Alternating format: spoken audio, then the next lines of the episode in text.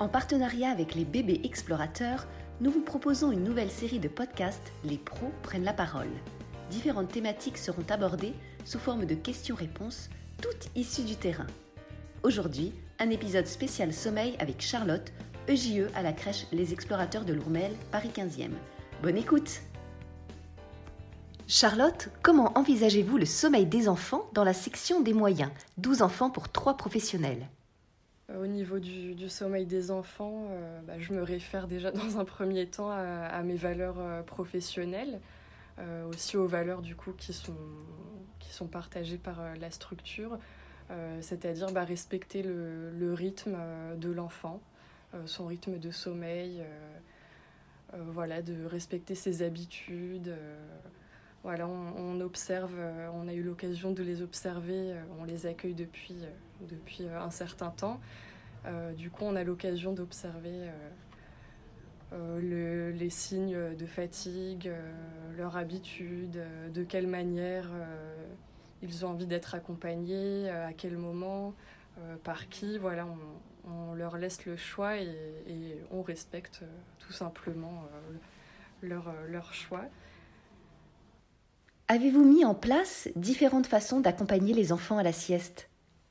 Euh, chez les moyens, nous, c'est un accompagnement qui est individuel et collectif bah, en fonction de, chaque enfant. Euh, il y a certains enfants qui ont besoin euh, d'une présence, d'être bercés ou d'être dans les bras ou d'avoir des, des, petites papouilles. D'autres enfants qui, qui vont à la sieste par eux-mêmes sans, sans avoir besoin d'adultes qui les accompagnent et euh, d'autres enfants bah, qui ont juste besoin de, la présence de l'adulte sans forcément avoir besoin de contact physique, mais voilà, d'avoir l'adulte près d'eux, euh, euh, ça les rassure, ça les rassure pour l'endormissement. Et que proposez-vous aux enfants qui ne sont pas encore fatigués et donc pas encore prêts pour aller à la sieste? On a des, rituels euh, qui sont mis en place euh, sur les temps de sieste. Donc on, propose soit des temps de comptine, euh, voilà, avec des petites chansons, ou alors on propose des temps lecture. Soit on, leur lit des histoires, ou alors on leur propose de manipuler, de manipuler des livres. Ça, leur permet d'avoir un petit temps calme avant d'aller s'endormir. Et du coup, il y a une pro qui reste, euh, au sol euh, auprès des enfants qui, qui, ne sont pas encore fatigués. Et puis euh, la seconde pro qui, commence les, qui accompagne les enfants dans le dortoir.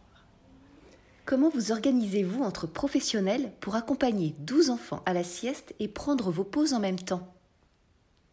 Donc on part en pause, la première professionnelle part en pause de 12h30 à 13h30, la seconde de 13h30 à 14h30 et la professionnelle de fermeture part de 14h30 à 15h30. Euh, et on s'arrange euh, bah, en fonction des, des enfants également. Euh, si c'est une journée compliquée ou voilà si les enfants ont du mal à s'endormir ou qu'on voit que c'est compliqué, on, on laisse pas euh, nos collègues en difficulté. Du coup, ça nous arrive de décaler nos pauses et partir un peu plus tard.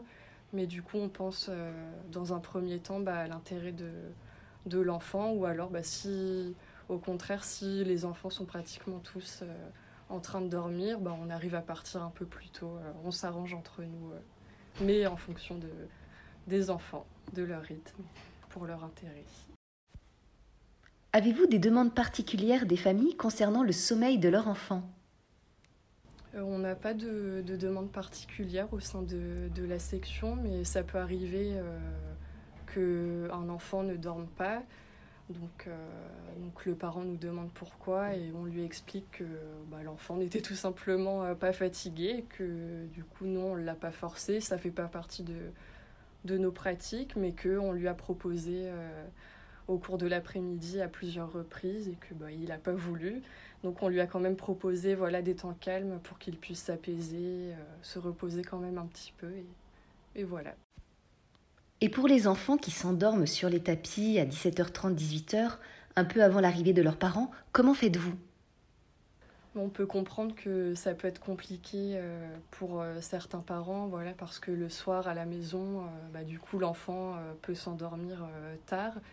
Mais comme on a vu que l'enfant était fatigué, s'il s'est endormi, bah, c'est que ça fait partie de. C'était son besoin, tout simplement. Et du coup, bah, nous, on fait passer son besoin avant tout. Et on n'a pas voulu voilà, réveiller l'enfant ou on a préféré le laisser le laisser euh, se reposer euh, comme il le souhaite. Et que faites-vous pour les parents mécontents? Euh, Nous, au sein de notre section, on n'a pas rencontré ce cas-là. Mais si c'était le cas, bah, on leur expliquerait que nous, on, continue à, respecter le rythme de l'enfant et que du coup, on ne le forcera pas à, dormir ou, au contraire à le réveiller plutôt on fait passer le bien-être de l'enfant euh, avant tout.